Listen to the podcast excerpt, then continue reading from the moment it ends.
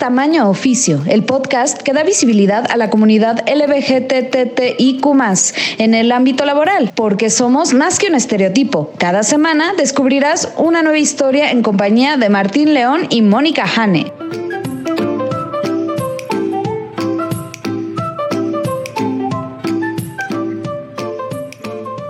Hola, ¿qué tal? Bienvenidos a Tamaño Oficio con Martín León, el doncel de la comedia en México. Hola Martín, ¿cómo estás? Muy bien, especialmente porque me acompaña mi co-host, la lesbiana más profesional que yo conozco, Mónica Jane. ¿Qué tal, ¿Cómo Martín? estás, Mónica? Bien, bien. ¿Qué cuentas? ¿Qué dice la chamba? Pues bastante chamba, la verdad. Y justo, o sea, ahorita se enterará la gente que nosotros estamos grabando martes, ¿no? Efectivamente, estamos grabando el martes. Para que nos escuchen hoy jueves. Entonces, este, justo hoy iba a decir, pero qué semana tan pesada. Pero me di cuenta que era martes, no, no, no hace match. Igual y para hoy jueves que nos están escuchando ya puedo decir qué semana tan pesada, gente. Yo estoy a favor de decir qué semana tan pesada a las nueve y media de la mañana el lunes. O sea, Sí, bueno, porque ya estás viendo la planeación de la semana. Tienes razón. ya, ya, ya, ya. No, no, no. Yo, yo creo que para qué, para qué esperarse al jueves para quejarse de la semana, para cuando puedes hacerlo hoy. Muy bien, Martín. The way, hoy es el cumpleaños de mi papá. Felicidades. Un abrazote. Gracias. Eh, luego, le, le digo a mi papá que no creo que nos escuche. Igual de mi lado, bastante trabajo. Además, trabajo, ya me he quejado de esto, obviamente creo, pero es el trabajo de la agencia, la producción de shows, la producción de podcast. Este, literal es un rollo donde de repente veo mi agenda y digo, bien, ya tengo toda la semana llena de cosas por hacer y no tengo tiempo para ver a nadie. Además, o sea, literal mis amigos están así como, oye Martín, ¿y si, y si hago un podcast contigo, si vienes a visitarme? ¿Por qué creen que existe tamaño oficio, gente? Exacto. Jane se dio cuenta, o hago un podcast con Martín o no, o no vuelvo a hablar con él. La verdad estoy muy contento de este, pues de todo, de los shows en inglés que hemos estado haciendo, eh, de ayudar a, a, Funny Girl Productions y de estar con Funny Girl Productions en el Open de los lunes en Círculo 99. Cansado pero contento. Muy bien, Martín, me da gusto. Pues, sí, sí, sí. Empezando con nuestra minuta, pues en esta ocasión nos eh, acompañó María de la Paz López, Maripaz para los, los. Y María, y lo voy a decir porque no recuerdo si quedó en la entrevista grabado, entonces lo, lo quiero decir. Y María, en honor a las mujeres que vendían este, naranjas cuando ella era pequeña y que siempre se les hacía, como se les ha discriminado y se les ha hecho como a un lado y demás. Y que, bueno, son las madres de esta patria. Totalmente de acuerdo. Maripaz, espero haberlo dicho bien. y bueno, este, ella tiene muchas profesiones, Martín, lo, lo verán en la entrevista. Tiene, conté y creo que tiene cinco profesiones. Súper interesante. Y las usa todas, además. Entonces, Vamos a escuchar su entrevista.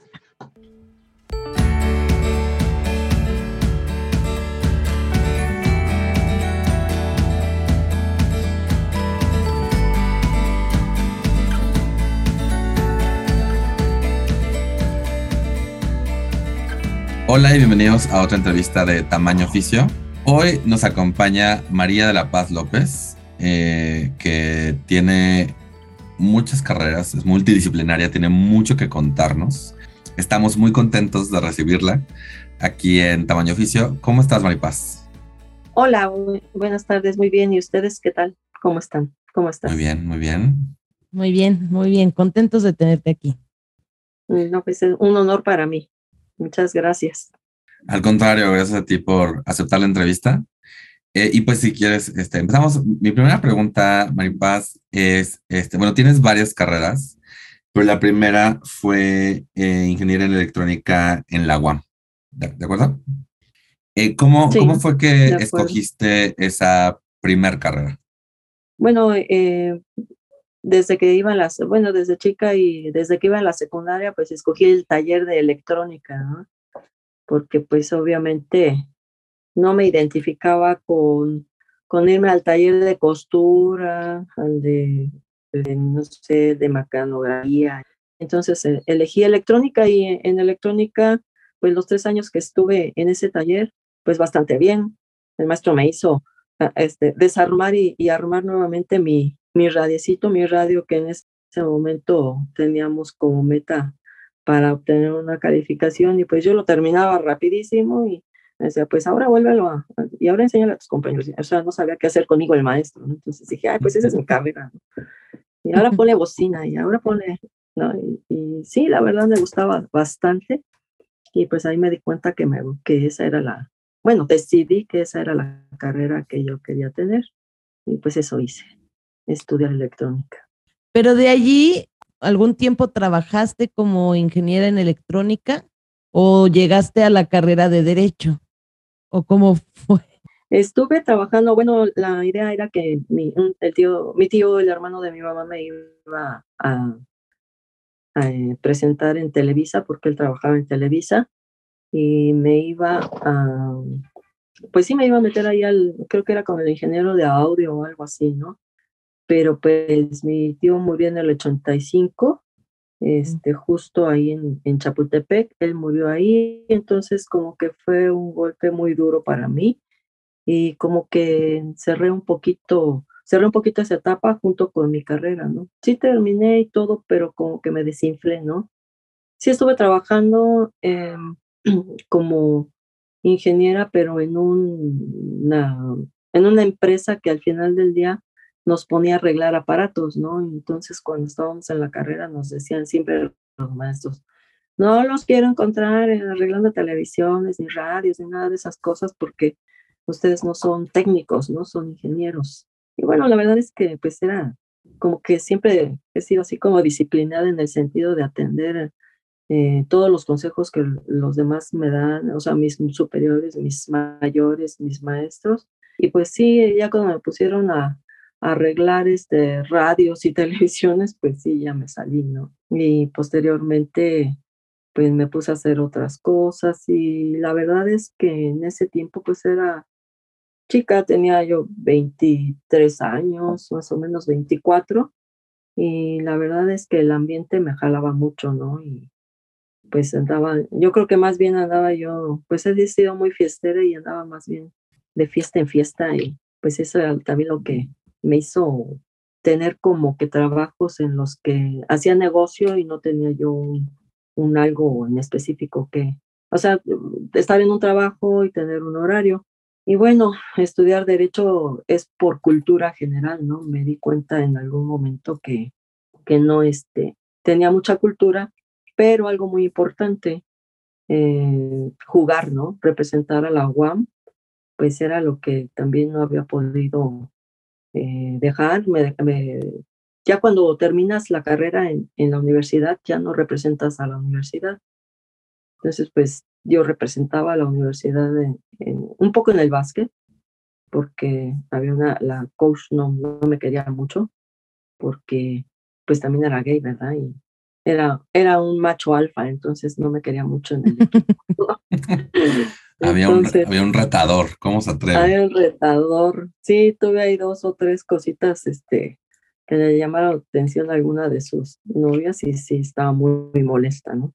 Pues me dedicaba más a, representaba a la universidad en tenis, en squash, en básquet, pero sobre todo en fútbol americano, ¿no? Entonces ahí mi pasión fue el fútbol americano pero pues este, ya al entrar a, la carrera de Derecho resulta que tenía que estudiarla forzosamente en Azcapotzalco y no en, en, Iztapalapa.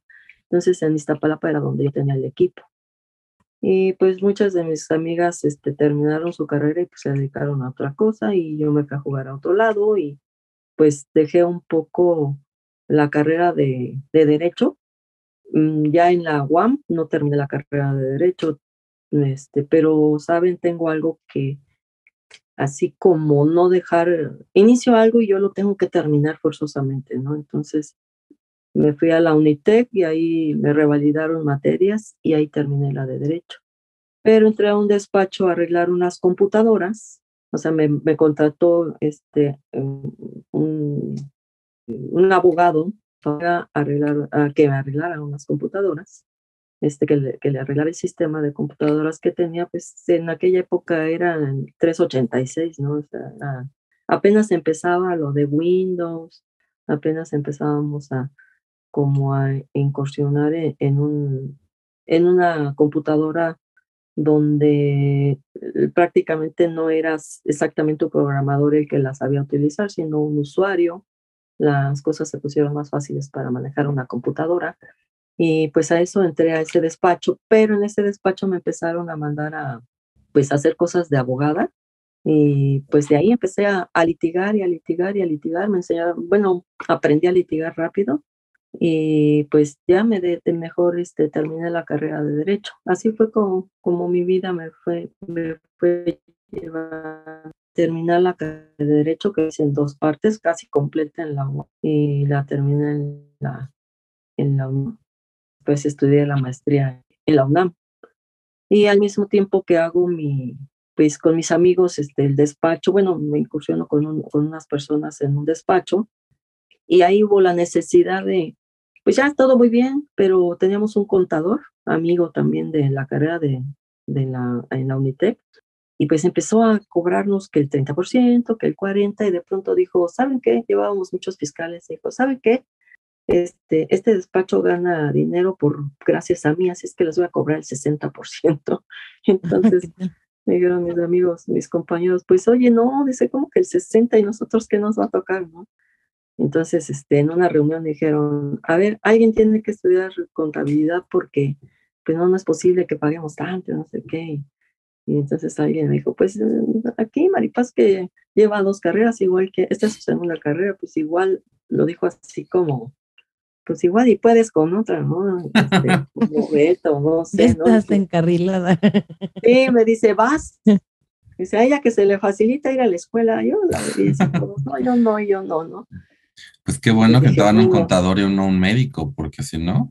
Sí, era lo que decían, mira, un, abogado, un contador y un médico es básico en la familia, pero la medicina no se me dio, ¿tú crees? bueno, también tiene psicología, entonces.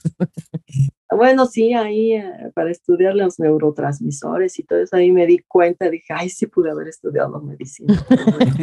ya no lo hice. Yo francamente ya ya, ya me cansé. sí. oye, además, ¿cuántos años son de medicina?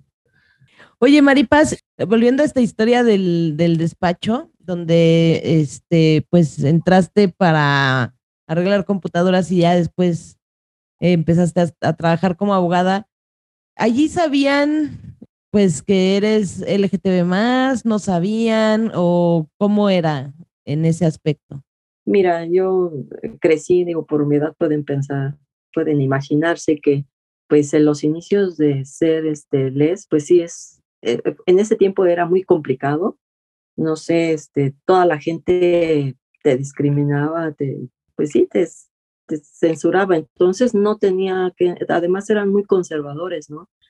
Yo estaba trabajando para el hijo del dueño del despacho, que además era papá de mi amiga, y de un grupo donde no se podía decir exactamente cuál era mi preferencia, ¿no?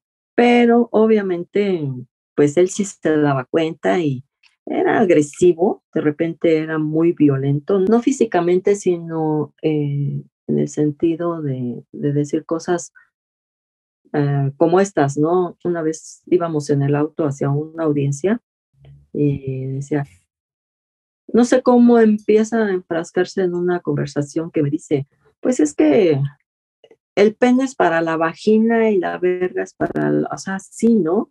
Con esas palabras y yo, pues me quedé, pues sí, de por dentro sí me quedé impactada, así como, ¿qué me está diciendo este cuate, no? Pero siempre he tenido, pues, el aplomo de salir adelante ante esas cosas y yo así como que hice como que ni me afectaba ni nada. Y dije, no, pues sí, o sea, pero pues no le decía yo ni sí ni no. Pero pues sí se daba cuenta por la gente que me, que me llegaba a buscar en el despacho, ¿no? O porque me llamaban, cometía yo el error de, no teníamos celulares, ¿no? Entonces cometía el error de darle el teléfono del, del despacho y pues sí llegó alguien ahí a hablar a, pues me imagino que ha de haber dicho algo como pues es lesbiana y anda conmigo, no sé, no sé de dónde sacó este tipo esa información, pero pues sí llegué a terminar con alguien que... Algo, alguna dolida, Maripaz. Sí, sí, sí, sí, me, sí, yo sé quién, ¿no? Me imagino, ¿no?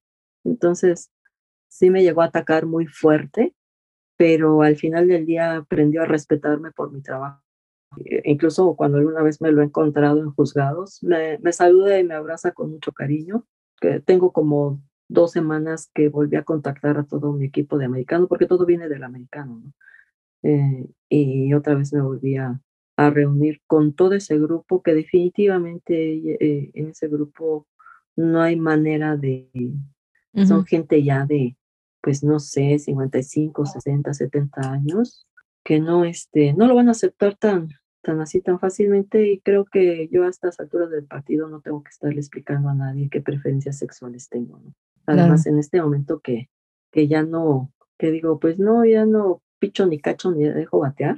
O sea, no, este, yo creo que yo ya tuve una pareja, ya este, viví lo que tenía que vivir, fui muy feliz y creo que en este momento de mi vida estoy dedicando más a otras cosas, ¿no? Entonces realmente no veo ni el para qué decirte de que pues es difícil, uh -huh. ¿no? Es muy difícil este, estarlo diciendo en el medio donde yo me, me desenvuelvo, ¿no? Porque afecta o sea, no me importa si me lo dicen. Alguna vez que tuve una audiencia con, con gente de, con mi contrario, estando en una audiencia, me llegó a decir, ¿no? Empezando la, la audiencia con cosas, pues sí, también violentas, mi contrario, así como una especie de, no sé, llegué a interpretarlo como que me estaba diciendo que me vestía muy masculina, ¿no? Ese contrario me dijo, ¿y por qué nunca, por, algo así como, ¿por qué nunca viene así como con una minifalda? ¿No le gustan las minifaldas o algo así? Le dije, eh, mira, Gaby, no sé con qué clase de, mujeres viva usted, no sé cómo se vista su, su esposa, su hija, su mamá, le digo, pero a mí me parece de muy mal gusto vestirme de minifalda y las que se visten así, bueno, pues yo respeto, pero no se me hace, no le digo, no es mi estilo vestirme como, que como una como una mujer de la calle, algo así le dije, digo, y que me perdonen las mujeres de la calle, porque en ese momento dije, yo que defiendo tanto este, el derecho de las demás, sobre todo porque defendí mucho gente que se dedicaba a la prostitución, dije, pues lo dije, ¿no? Pero pues sí recibí, recibí ese tipo de agresiones que yo contestaba también muy agresiva. Yo tuve que volverme muy agresiva porque en mi época era así, ¿no? Tenía que todo el tiempo, en todo momento, estar a la, como a la defensiva, ¿no? Incluso teníamos nuestras fiestas y pues teníamos que salir corriendo porque luego había redadas y te, te encarcelaban, ¿no? Por estar en esas fiestas. Mucho, ¿Te encarcelaban, dijiste? Sí, te, lleva, te, te, te, detenían por faltas a la moral. Entonces eh, había redadas en... Sí, aparte, entre otras, recuerdo mucho a Patria porque, bueno, era la más mencionada, la más citada, pero también había otras personas que lo organizaban. Y pues era este, una actividad de alto riesgo, ¿no?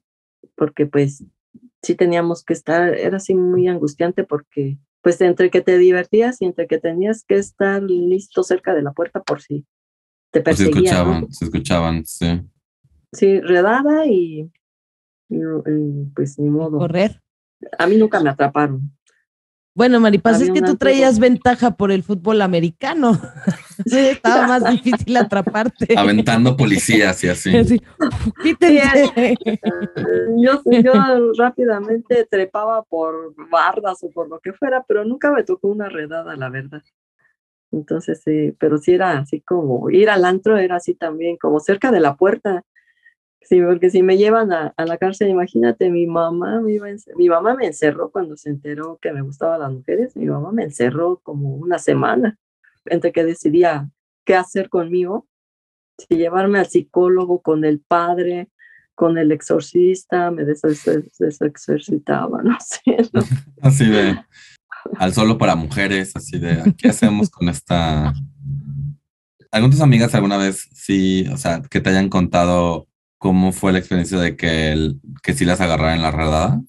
Pues sí, las detenían y sus papás iban por ellas, este, pero era un arresto de 36 horas. Ahora que soy abogada, lo entiendo. En ese tiempo era ingeniera, estudiante de ingeniería y no sabía mucho de, de eso. Ya posteriormente dije, ah, ya sé, eran, mm, nada más era cuestión de 36 horas por este, la cuestión de, de su moral mal, mal manejada, ¿no? De su doble moral.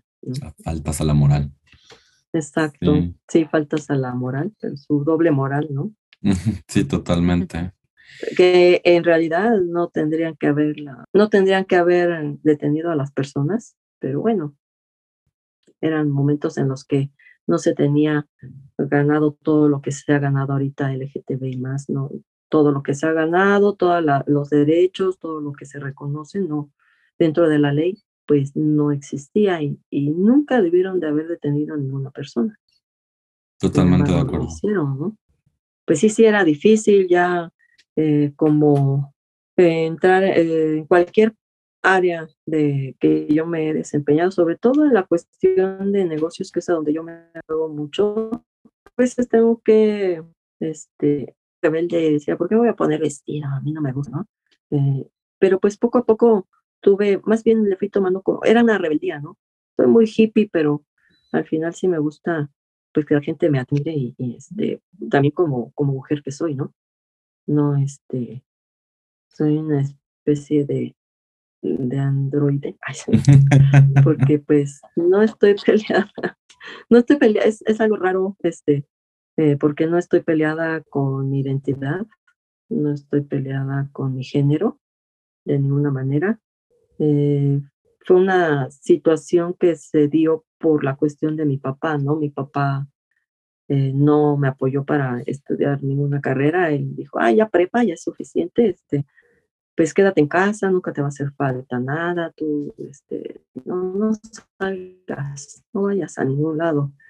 Entonces escuché una vez que dijo mi papá que para qué me pagaba una carrera si a lo mejor iba a salir con mi domingo 7 y iba a mantener a, mi marido más que a mí, ¿no? Porque sus hermanas eso hicieron. Mi mm. papá les pagó la carrera, terminaron casando, e inmediatamente se casaron, digo, normal, ¿no? Pero mi papá era machista. Este, se casaron y tuvieron sus hijos y pues sí, mantuvieron a sus maridos, ¿no? Nada, también, ellos trabajan. Eso no es verdad. Mi papá no era así, te voy a carrera para una mujer, no, y decía, no, que es que este, no es lo mismo con los hombres que con las mujeres, este, porque él pensaba que mi hermano, el que sigue de mí, iba a ser, este, ¿qué decía? Que iba a ser, ah, piloto aviador, y el siguiente iba a ser médico, ¿no? Entonces, pues mis hermanos decidieron dedicarse al negocio y los dos abandonaron sus carreras, ¿no? Entonces, no, este, no, no quisieron estudiar, yo fui la única que quise estudiar, pero pues no me quiso pagar mi papá la, la carrera, entonces desde chica siempre, bueno, desde la primera carrera yo eh, hacía de todo para pagarme mi carrera, ¿no? Y pues ya en la segunda carrera, pues ya tenía, eh, le encontré muy bien a lo del negocio, y pues siempre tuve la necesidad de, de, hacer negocio para poder estudiar y tener un negocio, ¿no? Para, para obtener ingresos había una, una amiga que conocemos, sí, este, Moni y yo, que este, se llama Sandra, ¿no? Yo la conocí cuando tenía ella 18 y yo 20 años, y ella decía, este, ya tenía mi departamento, ya vivía yo sola, y me tuve que salir de casa por lo mismo, de ser les, y, este, y hacía negocios, ¿no? Y me decía, chinitos, me decía, este, eres la rey Midas, porque todos los negocios que hacía, pues para nuestra edad, todos los negocios que hacía me salían muy bien, ¿no? Entonces, pues ganaba para, para mí, para el departamento, para la fiesta y para estudiar, ¿no? Pero la verdad es que las dos primeras carreras como electrónica y, derecho, pues con trabajos las saqué, ¿eh? porque la verdad es que no le dedicaba tanto tiempo y pues que alcancé apenas y ocho, 8.5 en, en electrónica y eh, como 8.5 también en, en derecho, 8.5, 9, no me acuerdo. Pero la sacaste. Para mí, ya. Eh, Maripaz, para mí eso ya es como mención honorífica. Yo de las, este, es que saben, me acostumbré porque primaria y secundaria y este, me la, o sea, y preparatoria, pues yo hacía mis tareas. Si el maestro, si había un inter entre clase y clase, yo ahí hacía mis tareas, porque en mi casa no me dejaban estudiar ni nada, porque pues no, la estudiada no era para mujeres, ¿no? Entonces mi mamá, a pesar de que tenía siempre servicio en la casa, siempre, ya haz esto, ya haz lo otro, ya haz tu recámara y lava tu ropa, plancha tu ropa. O sea, tú dedique, tú haz tus cosas propias de tu sexo y tú que tienes que aprender. Eh, lo de la estudiada esa, no, pues, casi, casi es como, haz todo el que hacer y es premio para que vayas a... ¿Cuál Cenicienta? Sí, este, tenía que cumplir con esos deberes para que me dejaran, ah, porque me enviaron a, mi papá me, me llevó, pues platicó con la Popis Muñiz y le dijo, ay, que el ciclismo, que no sé qué, y tenía como 15 años y dice, tráeme a tu hija y, ya me agarran así como, como su hija, este, la Popis Muñiz y su esposo, y anduve ahí de ciclista este, un rato y me encantó. Cuando mi papá me dice, le dice a mi mamá, deja, este, ya le dije a, la Popis que, a, se va a ir, que va que le voy a llevar a, a tu hija para que este, entre en ciclismo. Jacinto Benoto me regaló la bicicleta, o sea, todo el mundo me dio cosas, ¿no? Pero ya que vieron que me gustó, ay, mi mamá, antes de irte tienes que hacer qué hacer, ¿no? Ay, otra vez, entonces ahí me veían a las 4 o 5 de la mañana barriendo y trapeando en domingo para que me dejaran ir a, entrenar. A participar y bueno, pues las carreras de ciclismo son bastante largas, ¿no? Voy a, a participar a las carreras porque los domingos era este, las competencias ¿no? Nuevamente la situación de, de ser este mujer, o sea, no solo es el problema de, de, ser mujer, ¿no? Sino aparte de todo, de ser raras, ¿no? Entonces como que hasta en casa te castigan, ¿no? Sí, es el rollo de, de que como mujer eh, lesbiana o, o bi, o sea, no solamente tienes que lidiar con el sexismo, sino también con la homofobia y pues por algo también existe la palabra lesbofobia, porque es un, un set de discriminación más específico. Y digo, después de todo es porque tienes todas estas experiencias que has, este, con las cuales has este, enfrentado y pues has eh, obviamente eh, superado de alguna manera u otra, y ahora dices que estás en el negocio familiar después de que tu, mamá te mantuvo encerrada 10 días y todo esto, o sea, ahora la relación ha cambiado o, o cómo, cómo manejas? ¿Cómo que llegaste ahí? Exacto. Pues eh, mi papá, no, por ser machista, nunca me dejó entrar en, en el negocio. Sí, tuve un autobús, de autobuses, el negocio de mi papá. Y al principio, pues no, yo cuando tenía como 24 años compré un autobús, me dejó que estuviera trabajando un rato, pero al final del día eh, fue difícil y él mismo me quitó el autobús y ya pues me quedé sin mi autobús y ya no, pero sí aprendí bastante del negocio. Y ya ahora con pandemia, pues este, y ya estando grande de mis papás y como mi papá se tuvo que encerrar, le dije, a ver, ahora sí, préstame. No, no hay de otra, ahora ustedes viven, eh, digo, no les dije así, pero pues ellos viven en mi casa y en ese momento pasaron todos a, a depender económicamente de mí. Pues mira, no tuvieron de otra porque pues ya dependían, estos dos años de pandemia dependieron absolutamente de mí económicamente hablando. Pero también es... Yo o tenía una guardadito, ¿no? Y es como lo logro, ¿eh? Entrar en la empresa familiar y ahorita, pues imagínate yo como mujer eh, eh, me enfrento a que son misóginos, que a los operadores no les gusta que una mujer les dé órdenes, pero también se enfrentan a una mujer que que a mí eh, unas personas de Colombia, otras personas que me recomendaron por, por mi trayectoria, eh, me rescaté a algunas empresas, entonces ellos me contactaron para que yo creara aquí la empresa de Torreflex México. Torreflex México SADCB, que es colombiana y que tiene este, eh, su sede en Colombia, que tiene otras, eh, otras sucursales en, en otras partes de, del mundo como es República Dominicana, este, Costa Rica, o sea, tiene en, en, otros lados, pero yo abrí la de, la de aquí de, de México y se las dejé con, con números negros. Ahorita es difícil, es difícil por ser mujer. Eh, yo sé que pues, de mí me imagino que sí, sí dicen, pues sí, normal que esta sea así porque pues finalmente es lesbiana, ¿no? Yo supongo.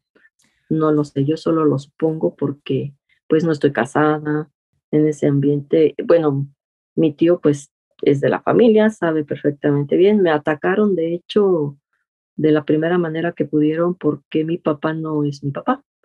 Entonces, este, empezaron por eso, ¿no? Tu padrastro.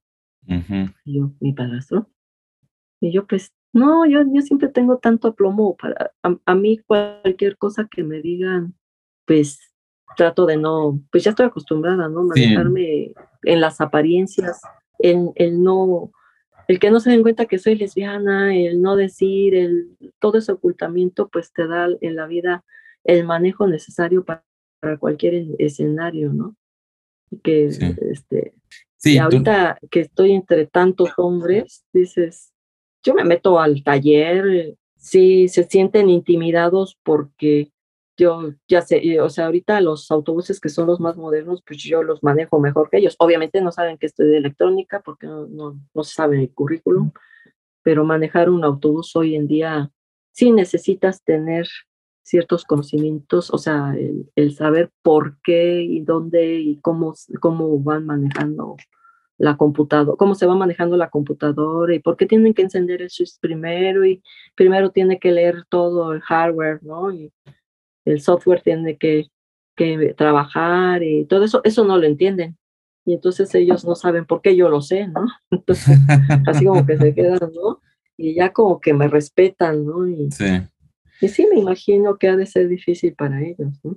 Aquí me gustaría como dar énfasis porque también es como medio triste, medio también como un tanto dispararse ellos mismos en el pie, porque si desde un principio no hubiera existido esta, este machismo, esta misoginia, esta homofobia, lesbofobia, pues no solamente tu el negocio familiar, sino todos los negocios hubieran visto el valor de tenerte eh, como miembro del equipo, ¿no? O sea, el hecho de que tuvieron, o sea, si, si desde un principio eh, tu familia, tu papá, tu mamá hubieran dicho, o sea, o sea, hubieran visto más allá de, de que naciste eh, mujer y hubieran visto esta, esta pasión que tienes por estudiar y, que, y además este ojo que tienes por, por el detalle, igual y no hubieran perdido todo este dinero que tuviste que regresar y que cuando regresaste ya como que lo encontraste. Entonces también pues, yo veo eh, y es algo que como que veo mucho en varios lados, es todo lo que, todos los problemas que se hubieran ahorrado si no existiéramos en un mundo machista, en un mundo homofóbico, porque te hubieran tenido como parte del equipo desde un principio. Claro. Y mi mamá, de hecho, es la persona que más este, me discrimina, ¿no? Mi mamá es la que más obstáculo me pone y, y no le gusta, mi, mi mamá es muy machista, entonces a mí, a mi mamá, pues desde que era chica decía, y tus hermanos están en su recámara y tú andas en la calle, ¿no? Entonces a mi mamá nunca le ha gustado este, el hecho de que mm, yo haya estudiado tantas carreras en el sentido de que, ah, sí, ahora que terminé, el 30 de abril que terminé mi carrera de psicología, pues yo estaba muy contenta, ¿no? Porque además es la primera vez que me voy a graduar por promedio y además en una este, carrera que pensé que no, que no la iba a hacer como, pues es un poco medicina, ¿no? Entonces, y digo, ah, qué tonta hubiera estudiado medicina, ¿no? Pero bueno, es una carrera que sí fue un poquito más complicada y logré, me voy a lograr graduarme por promedio. Y pues yo súper contenta y, ay, mira, que no sé qué, pues díganme, siquiera me hiciera una, una reunión, dices, ay, ya, o sea, en mi casa es inútil este, eso, ¿no? Póngale velas a un gansito y ya. Exacto, ¿no? Algo, ¿no? pero mi mamá está enojada porque sus hijos no son los mejores, ¿no? Y ellos son hombres, ¿no? Pues no sé qué, tiene la cabeza de mi mamá porque a mi pareja, que en paz descanse, la superadoraba, todo mundo le lloró, este, mi mamá le puso altar, eh, le puso su, su, comida que le gustaba, pues creo que hasta la pandemia todavía le llegó a poner este, pues lo que le gustaba, sus, sus guisados que a ella le gustaba, que mi mamá los hacía y a ella le encantaban y, y todo, y pues mi familia le lloró mucho y todo lo que tú quieras, mi mamá la sigue recordando, tiene sus cosas así que, que ella le llegó a regalar y eso así como muy en especial lugar, pero al final del día a mí sigue sin aceptarme, ¿no? Es así como raro y complicado, ¿no? O sea, te quiero, pero la verdad es que mi mamá no sigue sin aceptarme. Sí, y sigue evitando el pensar que yo pueda hacer vida nuevamente con una mujer, ¿no? Pues este, fue complicado porque ya hacía rato que no vivía con alguien y pues estuve este, viviendo un rato con esta persona y sí fue un poco complicada. Vi que mi mamá, si la volvía a traer, se iba a poner intensa. De hecho, mi hermano, el que sigue de mí, que siempre me apoya, eh, me dijo algo así. Oí que se expresaron de esta manera, ¿no? De la persona, ¿no? Entonces dije, híjole, traerla y siendo mi casa, y estamos a, esta, a estas alturas, pero ¿qué hago? Mi mamá tiene 82 años. De mi papá no tengo problema, él, él ya está en otro, en otro rollo. Y ahorita que le estoy rescatando la empresa y, que todo el mundo lo vuelve a respetar y, y que pues toda mi familia está ahorita ya otra vez viviendo ese momento de pues no tengo problema en gastar un peso porque sé que hay de dónde, ¿no? Entonces, todo eso que la seguridad económica que ahorita le regresé a mi familia, pues eh, mi, mi, papá y mis hermanos están muy contentos, ¿no? Pero este, mi mamá, pues, como que dice, no, es que todo es gracias a tu hermano. O sea, mi mamá está cerrada a cualquier situación y este conmigo y al reconocimiento de nada por el hecho de no ser como ella quería que fuera, el hecho de que no tuve nietos, o sea, no tuvo nietos por mí, por mí no, tuve, no tuve hijos, sí está complicado. Y el ámbito profesional, no, eh, pues sí, este, mamá dice, no, pues sí, este, tú que sabes tanto, ¿no? Pero no, en mi casa, mi mamá, no, mi papá sí. Pues sí, siempre reconoce todo, pero mi mamá, no. Pues pero pues, mira, ya es una persona grande que, sí. pues, eh, no la voy a convencer y no la voy a hacer cambiar. Mi mamá es machista de corazón y no, eso no lo voy a cambiar. Sí, es muy triste como darte cuenta que, que no están dispuestos a cruzar ese puente, ¿no? O sea, de que, de que se plantan muy firmes en su, en su prejuicio, en, su, todo eso. Pero sí quería mencionar, eh, antes, porque tú me acabas de mencionar la carrera de psicología y algo que nos, que nos mencionaste es que das terapias gratuitas a personas LGBT. Entonces sí queríamos saber un poquito de cómo empezaste con eso y, y, y cómo, pues lo que te ha dado eso. Sí, yo ya tengo mucho tiempo. Fíjense que para este, divorciar, o sea, yo una de las, de las materias que más he hecho en la vida son divorcios. Bueno, derecho familiar. Eh, soy amparista, entonces yo veo todas las materias. No sé qué materia no habré este, hecho algún, algún asunto. Me he llevado de arquitectura, ingeniería, eh, o sea, asuntos en los que tengo que aprender algo de eso, hasta de medicina, porque alguien eh, hirió a otro en la mano y tuve que aprender a, a cómo, cómo está, cómo circula la sangre, cómo cómo se dan los, los, los, ligamentos, o sea, cómo se llega a cortar el, el, movimiento por lastimar un ligamento, etcétera, ¿no? Y otra de las cosas importantes que hice, o sea, que, con las que, que he manejado durante la carrera de Derecho, porque he dedicado mucho al familiar, pues es preparar siempre a mi cliente, pero menciono más el derecho familiar porque como que ahí están los sentimientos, este, el marido engañado, el marido dejado, la esposa engañada, la esposa, la esposa que, que no le dan dinero, que hubo eh, violencia familiar, etcétera, etcétera. Entonces, cuando mm, eh, sí psicología siempre la he tenido eh, de cabecera en el sentido de leer y todo, hoy tengo más herramientas porque definitivamente tienes que estudiar la carrera para poder decir, este, pues sí, sí, sí, sí puedo desarrollarme profesionalmente en esta carrera, necesariamente la tienes que estudiar. Pero siempre daba contención, ¿no? A, a, cualquiera. Yo he divorciado, eh, para mí es igual hombre, mujer o quimera, porque bueno, también he divorciado gente LGTB. Y siempre tengo que darles contención, siempre tengo que darles el apoyo psicológico de entrada. Hoy en día ya puedo dar una terapia, pero antes sé que nada más era el apoyo psicológico, el de primer contacto que le llaman los psicólogos, ¿no? Y solo apoyo psicológico, yo no daba ninguna terapia, pero para nada. Ahorita ya con los diplomados y todo que he llevado, pues ya, ya hablo de otra cosa. Eh, por ejemplo, pues sí he tenido situaciones fuertes eh, con LGTB en el sentido de que creo que la mayoría o muchas de las, eh, sobre todo hombres, creo que el abuso sexual infantil, el abuso, el abuso infantil es algo que deja muy marcado a una persona, ¿no? Hay mujeres que son les porque nunca jamás podrían tener una relación con un hombre, ¿no? Y fue la opción que, que encontraron otras personas definitivamente desde su nacimiento y así. Hay muchas y, diversas este, cuestiones o diversos, diversos orígenes del por qué estamos en este, en este eh, tan complicado y tan complejo LGTB, ¿no?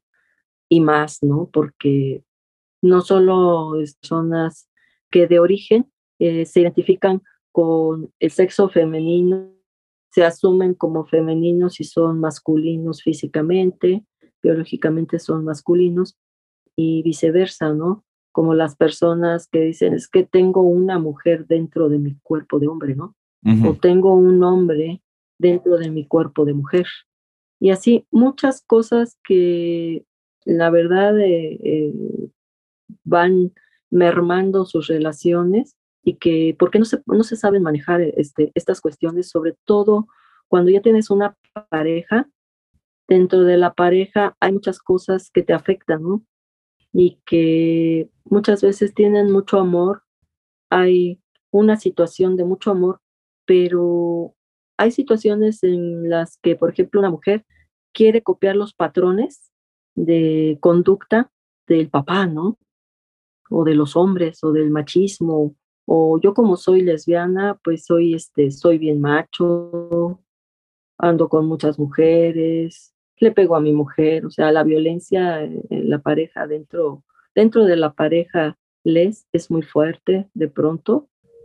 Eh, he tratado gente que, que dice, es que yo no quiero lastimarla, pero eh, pues llega un momento que me desquicia y, y, ya cuando veo ya le pegué, ¿no? Sí es importante a veces escucha, que alguien te escuche, que no te critique, que no te censure, porque la verdad es que la gente te censura. Eh, digo, yo en lo personal tuve la experiencia de cuando muere mi pareja, me dijeron busca ayuda este, con un tanatólogo, ¿no? Me fui a buscar, me tocó una mujer tanatóloga y siempre estuvo desviando la situación a, por qué estaba ahí, ¿no? ¿no? O sea, le daba la vuelta a este, que tenía una pareja mujer y que yo estaba mal por la pérdida de esa pareja. Ella desviaba y desviaba y desviaba la situación. Entonces creo que eh, si no, la verdad, bajo sus honrosísimas excepciones, Creo que si una persona no, no está en tus zapatos, no te puede entender, no te puede ayudar. ¿sí? Y eso no solo pasa para este, nosotros como LGTB, pasa también con las personas hetero, ¿no? Cuando una mujer acude a, con un psicólogo hombre y que él eh, se proyecta, ¿no? En, en, lo que está hablando su paciente y dice, ay, así me, así me hace mi mujer, pero está, y, y, empieza a desviar su, su, su terapia, ¿no? Por esas cuestiones. Digo, no todos, o sea, pero la mayoría sí lo hace, porque yo he platicado con la gente que ha acudido a mí y siempre encuentro ese, siempre le encuentro esa, ese pero que les ponen cuando el terapeuta es hetero, ¿no? O peor, cuando el, el terapeuta, eh, sea hombre o mujer, eh, quiere a toda costa que los demás lo reconozcan como hetero y en realidad no es hetero, ¿no? O es lesbiana o, es gay, ¿no? Entonces, ahí es peor todavía, ¿no? Entonces creo que así como he sido abogada de, de personas que, que son LGTB y que por esas cuestiones este, me han contratado porque pues como, como que se tiene más confianza. Igual yo siempre pensé, ¿por qué no hay, cuando tuve esa situación, dije, ¿por qué no encuentro una terapeuta, un terapeuta que sea LGTB, o sea, que me entienda la pérdida que yo tuve y que tan es válida. no la minimizara, ¿no? sí, la minimizó, exactamente, es la palabra correcta. Mi querida Jane, como siempre, tan acertada. Exacto, minimizó precisamente mi, mi situación, porque pues, mm, este, pareja mujer, ah, bueno, pero este, hay otras opciones, ¿no? O sea, no, creo que eso es importante para, Muy bien. para una persona sentir empatía, ¿no? Pues, y sentirse en confianza. Claro. Pues te cuento, está muy buena la plática, la verdad, eh, pero ya estamos llegando al final de nuestra entrevista. Y para todos los invitados que hemos tenido, tengo la siguiente pregunta, tú no te escapas, y es, si existiera un genio de la lámpara maravillosa LGBT y más, ¿qué deseo le pedirías?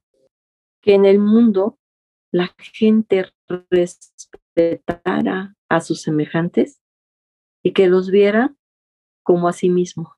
Alguien me, me dijo, ve a tus semejantes como a ti mismo, porque cuando yo veo a mis semejantes como a mí misma, yo los entiendo, me pongo en sus zapatos. Y en ese momento sientes tanto amor por las personas, de verdad. Esa es, esa es una fórmula que alguien me, me hizo favor de enseñarme. Y yo cuando veo a las personas y quien quiera que sea, me pongo en sus zapatos, pienso por qué está tan enojado, pienso por qué esto, o sea, por qué sus reacciones y me y empiezo a pensar, ¿qué habrá pasado en su casa el día de hoy para que haya salido tan enojado? ¿Qué vivirá esta persona en su vida como para que esté tan frustrado, como para que no se quiera, para que no se ame? Y el sentir amor por los semejantes es algo que te llena el corazón, ¿sí? Eso pediría, que, las, que todos y cada uno nos detuviéramos un poquito a ponernos en los zapatos del, del otro y que lo viéramos como si fuera un espejo y que dijeran, te amo, ser humano que estás enfrente de mí, porque eres algo similar a mí, ¿sí? Porque eres tú, soy yo, y en ese momento sentir ese amor a mí me ha hecho sentir siempre el pecho lleno de gozo, de una alegría de todos los días. Yo le decía a alguien este, con quien últimamente despertaba y le decía, es que yo todo, es que dice, ¿por qué tú siempre despiertas y buenos días, este, buenos y maravillosos días? Y digo, es que yo siempre me despierto contenta, siempre. Si algo cambia durante el día, bueno, a lo mejor me estreso o lo que sea, pero yo siempre me duermo contenta y me levanto contenta, porque alguien me hizo el favor de enseñarme que todos los seres humanos somos, somos, cualquier ser humano soy yo.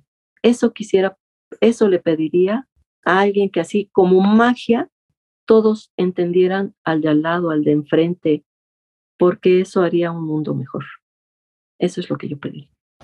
Muy, ah, muy, muy, muy bonito. De verdad, muchas, muchas, pues muchas, muchas gracias, Maripaz, por haber estado hoy con nosotros. Eh, de verdad, muchas, muchas, muchas gracias.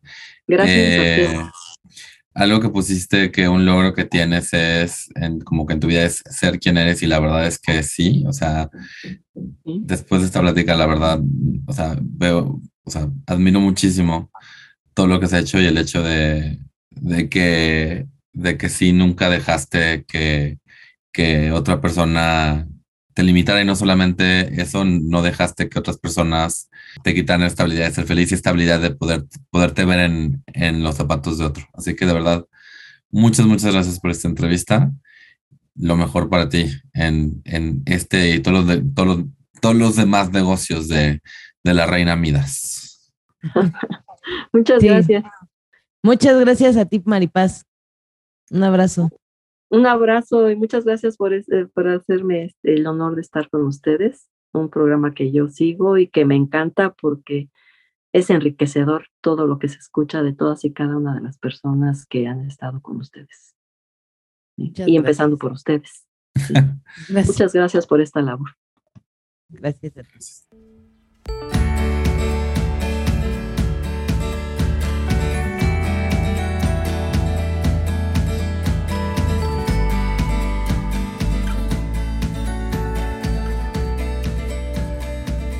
¿Qué tal, Martín? ¿Qué te quedas o qué te llevas de esta entrevista?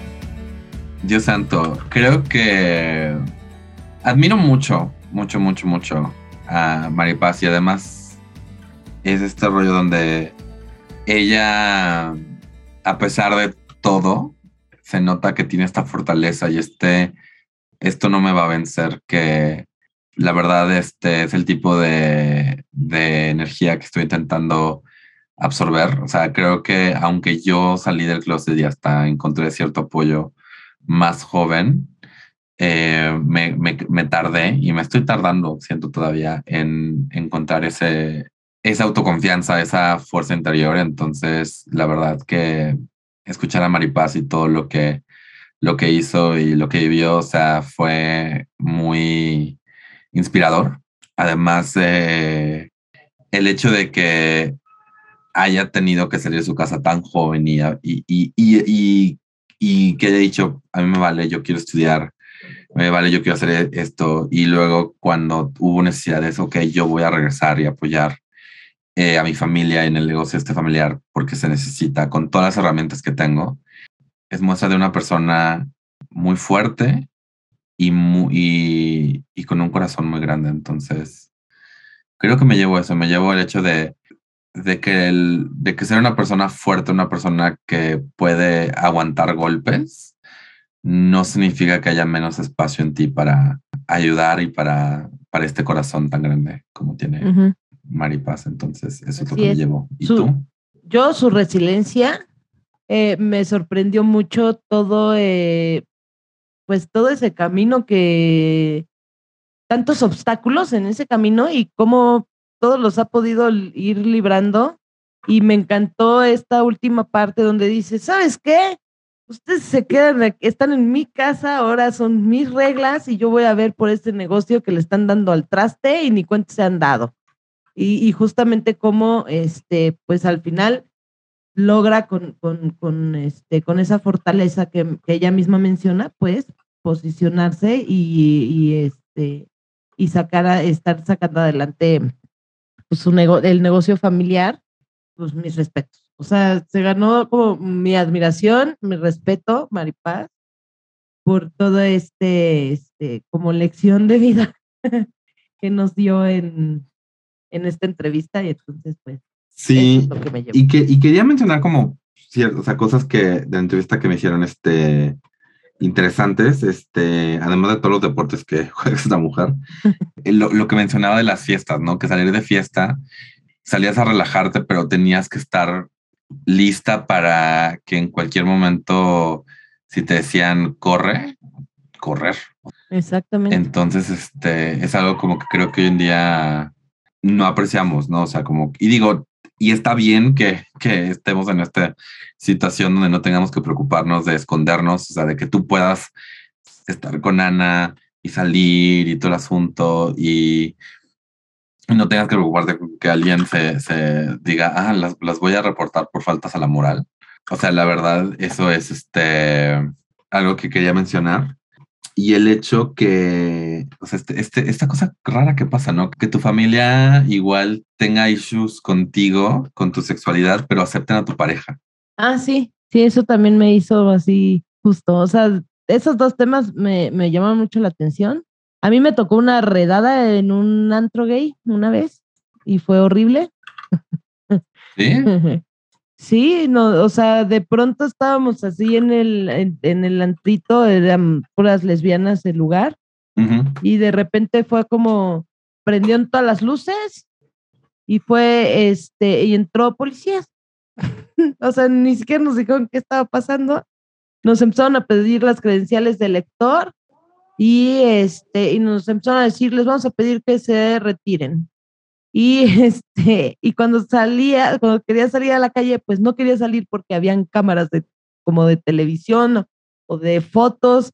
Y entonces tú decías, no, por el amor, yo que no había salido del closet con mi familia, yo así de, por el amor de Dios, no me quiero salir de aquí, pero me está corriendo la policía. Fue muy estresante y muy feo.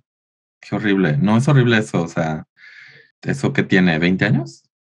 Más o menos. O sea, es nada fue hace como 20, 21 años que pasó y sí, sí me espanté, estaba más chava, yo creo que estaba más chica, entonces debe haber sido hace como 23 años la redada, tendría yo como 22 y me espanté muchísimo, no sabía si a la hora de salir me iban a detener la policía y me iban a subir a una patrulla, este, como dice este Maripaz, no sabías, pues no sabes de qué va y entonces pues no sabes si vas a ir a la cárcel o qué. Y no, es horrible, es horrible. Entonces me imagino que más en ese tiempo todavía peor que si te llevaban detenido, ¿no? Y tenías que hablarle a tu papá. Sí, además de que terminabas como en los separos, entonces quién sabe cómo ahí trataban a las personas. Exactamente. Y por el otro lado, justamente este tema del machismo este, en su familia y principalmente su mamá. Quizás si, si Maripaz simplemente fuera ama de casa, su mamá la admiraría más en lugar de admirar todas las carreras que ha estudiado y todos los logros que ha tenido, ¿no? Nada, eso me, pues sí, me, me impactó mucho. Y por último, este, y como, bueno, uno también sé que hubo igual algunos momentos de la entrevista un poco difíciles.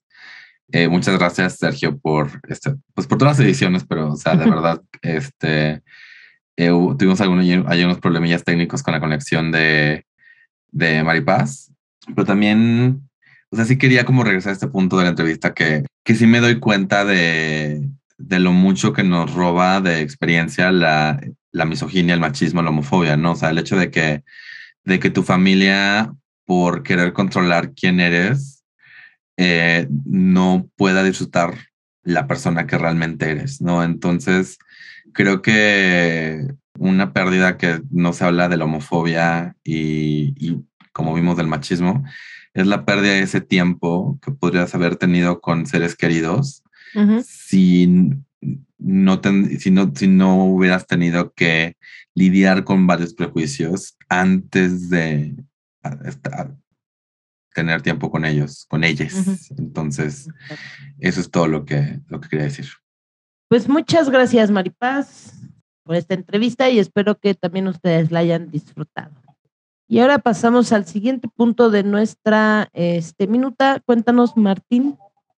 Claro, eh, esto es medio noticia, medio efeméride. Eh, estoy leyendo esto de Homosensual, eh, lo escribió Ana Flores, que habla de la historia del Frente de Liberación Homosexual de México.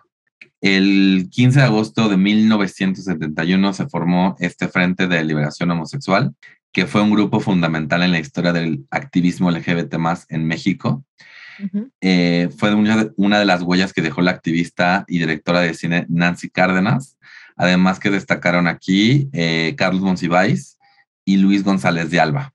Esta organización antecedió al movimiento de liberación homosexual, que estuvo activo del 78 al 84 y solo duró tres años, pero fue como este inicio de trabajar a favor de, de, la, de los derechos de personas, pues obviamente homosexuales. Y pues por conexión, pues personas bisexuales y personas eh, transexuales. Y pues nada, como que sí quería eh, hablar de traer esta noticia, que pues el aniversario fue el lunes. Y digo, Carlos Monsiváis, aunque fue un activista LGBT más, nunca realmente salió del closet, pero pues desde entonces está luchando, ¿no? Y creo que es siempre importante eh, como personas LGBT reconocer que luego nuestra historia no está en los libros de historia, no está en las clases de historia, no está en muchas veces ni en las series de historia de que vemos en este Netflix, en HBO Max, en Amazon Prime, en todo eso.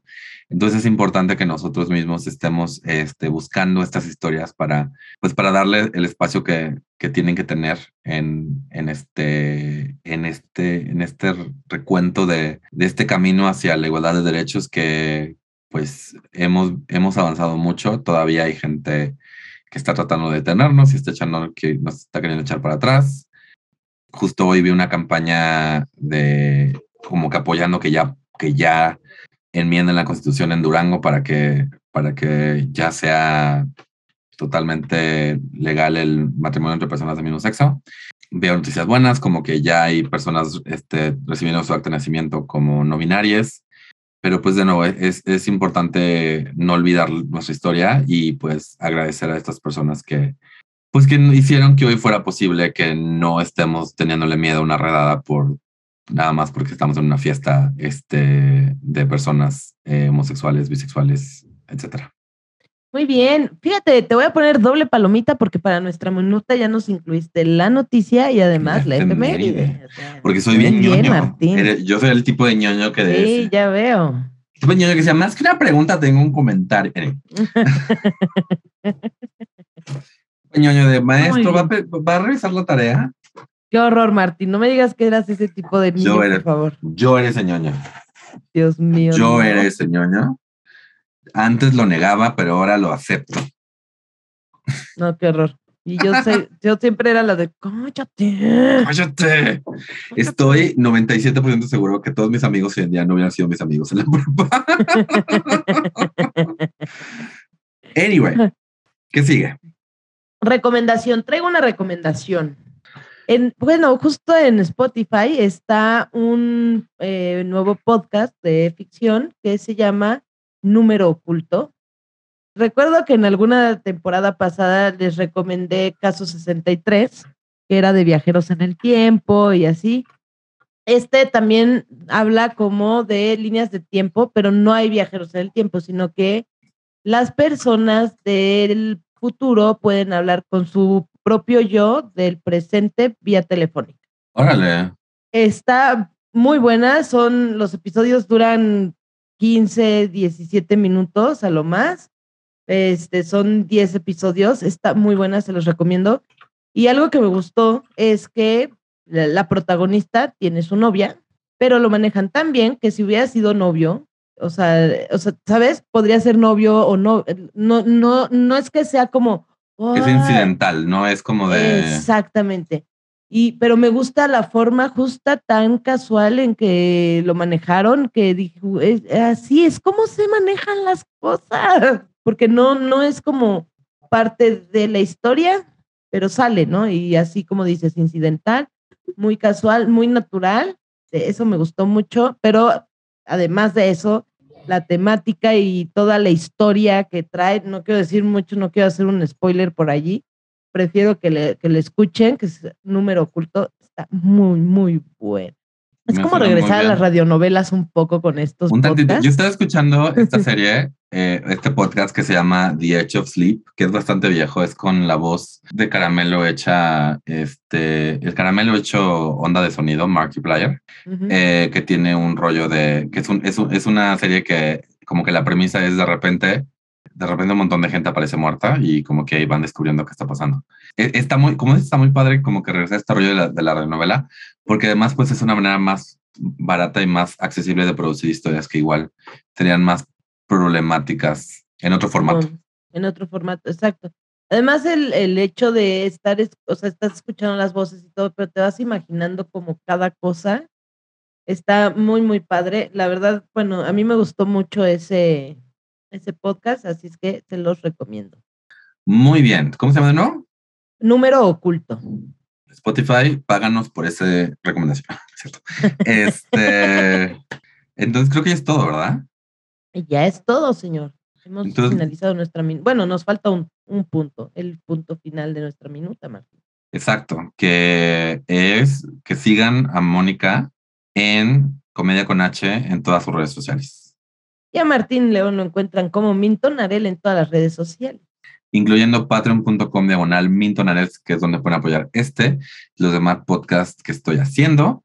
Nos pueden seguir en Tamaño Oficio como Tamano Oficio en Instagram, Twitter y Facebook. Y recuerden que si nos quieren mandar cualquier cosa o una experiencia que hayan tenido en el trabajo que quieran relatar, ya sea que ustedes la hayan vivido o que hayan sido testigos de ellas, y si quieren recomendar a alguien para entrevistarlos, aunque sean ustedes mismos, por favor, mándenos mensaje. Así es, por favor. Recomiéndenos. Recomiéndenos, síganos, pónganos estrellitas, Exacto. reviews y Por todo lo que tengan que hacer. Por favor, por favor, por favor. Así que habiendo hecho eso, gracias por haber estado en otro podcast que pudo haber sido un email. Saludos cordiales. Vámonos, que aquí espantan. Y by the way, ¿te espantaron en tu oficina el otro día? No. Ah, muy bien.